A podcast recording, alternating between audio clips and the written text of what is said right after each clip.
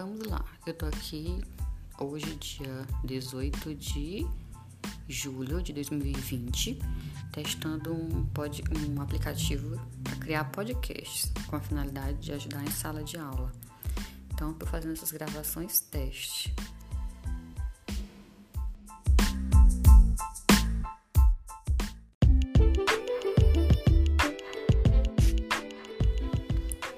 Nesse momento de dificuldades com a pandemia do coronavírus, a gente se vê numa posição de inovar, de mudar muita coisa que a gente fazia de um jeito e agora precisa fazer de outro.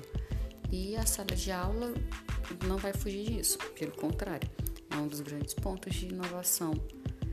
Deve ser um dos grandes pontos de inovação agora a sala de aula, a começar com o advento das aulas online, né? Não é AD, e não tem aquela plataforma toda é, preparada, pronta para ajudar.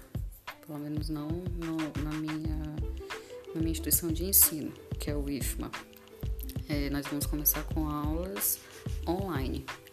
Então, uma dificuldade que eu vejo dos colegas no momento, nesse momento de testes, é, com as disciplinas de férias, as cadeiras de férias, é a digitação de trabalhos no Word, por exemplo. Então, por que, que um professor precisa necessariamente passar um trabalho e precisa ser digitado no Word?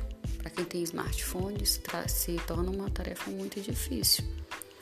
Então, uma das soluções que eu pensei foi a de criar podcasts para poder responder às questões, por exemplo, que o professor passa.